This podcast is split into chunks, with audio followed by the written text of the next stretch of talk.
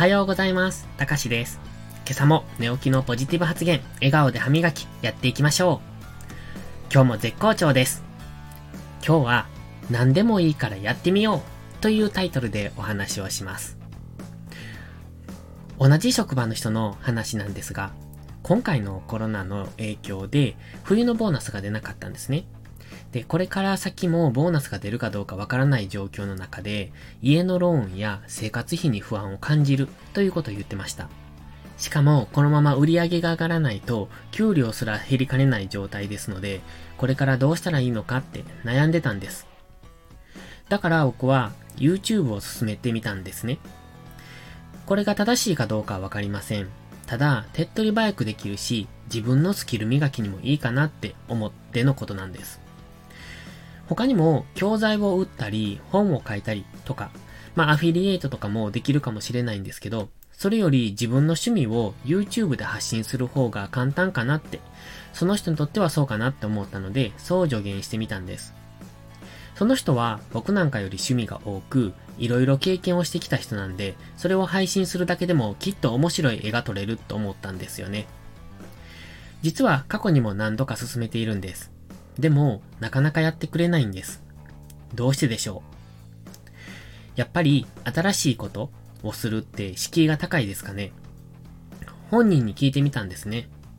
じゃあ、動画の上げ方がわからないとか、自分の YouTube のメインのアカウントじゃないサブアカウントで配信したいとか、そんなこと言ってました。じゃあ、サブアカウントの作り方を調べたらいいやんって言ったんです。でも、それがわからないというのが答えでした。大抵こんな感じじゃないでしょうか。何かを始めるときって、わからないことだらけなんですよ。だから、うんと、あと一歩が踏み出せない。そんな人がほとんどだと思います。僕も投資信託を初めて申し込んだ時も何が何だかわからない状態で銀行に行ってそこの窓口でもうちょっと勉強してから出直してきてくださいって言われた経験があります。その言い方ひどいですよね、本当に。でもやっぱりそんなもんなんです。最初は右も左もわからない状態で始めるのが普通なんじゃないかなって。調べる手段はいっぱいあります。これだけ情報が溢れているんですから、僕も知りたいことはブログや YouTube で全て調べられました。それでもやらない人はやらないんですよね。だから、こういう風に言ったんです。最初から完璧なものを目指してないって。自分の配信をどれだけの人が見てくれると思うのって。そもそも誰も見てくれない可能性の方が高いのに、動画の完成度を気にしても仕方がないでしょって。まずは撮ったままアップすればいいんだって。編集なんていらないし、サムネイルもいらないんです。まずは動画をアップすることが第一目標じゃないのって。そこからサムネイルをつけたり、サブチャンネルを作ったり、編集したりすればいいんです。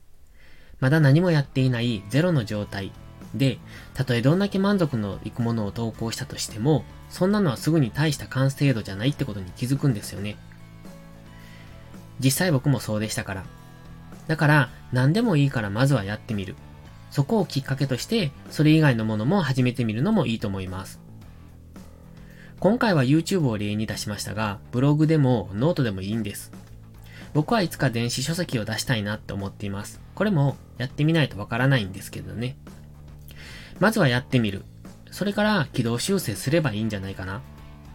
やってもいないのにうまくできるかなとか、下手なものを世に出したくないとか、そんな言い訳はいいからって思うんですよね。だって、どれだけの人に見てもらえると思ってるのって思いませんか？これだけ YouTube を簡単に配信できるってことは、全く再生されない動画が大量に出回っているってことなんです。もちろん自分の動画もその中に埋もれている可能性なんて十分にあります。